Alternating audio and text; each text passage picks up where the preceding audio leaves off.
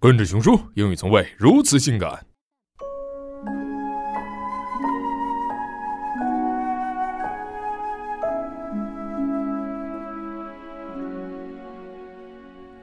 An Adventure for Robo-dog, Chapter 3 The Cat Flap.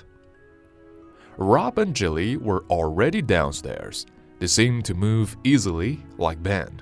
Teddy had stiff legs. Suddenly, he slipped. Bump, bump bump. No problem, said Rob. Good idea to slide. Now, how do we get out of the house? Out? squealed Jilly. You can't go out. Her golden curls bobbed with excitement. There's a cat flap, said Teddy, but it's not very big. No problem, Rob answered. The cat flap is a good idea.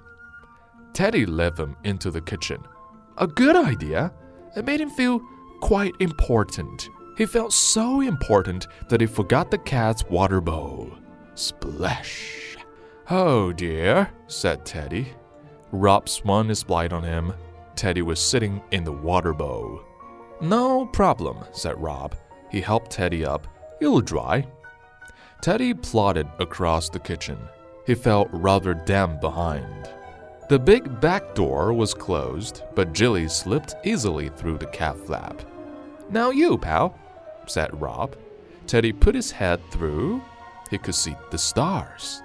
They were the sparkly bits on Jilly's dress.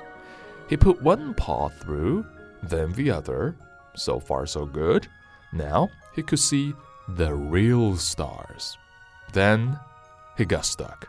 Oh dear, he said. My front half is out, but my back half is in. No problem, said Rob. His red light winked. He was thinking.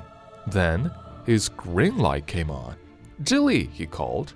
When I count to three, pull hard. Rob ran backwards a little. It began to whir. Urr.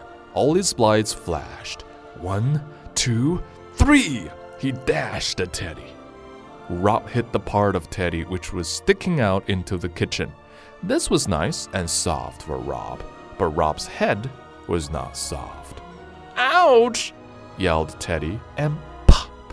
He shot out of the cat flap. He landed on Jilly. He could see all sorts of stars now. As Teddy lay there, puffing, Rob came smoothly through the cat flap. No problem, said Rob.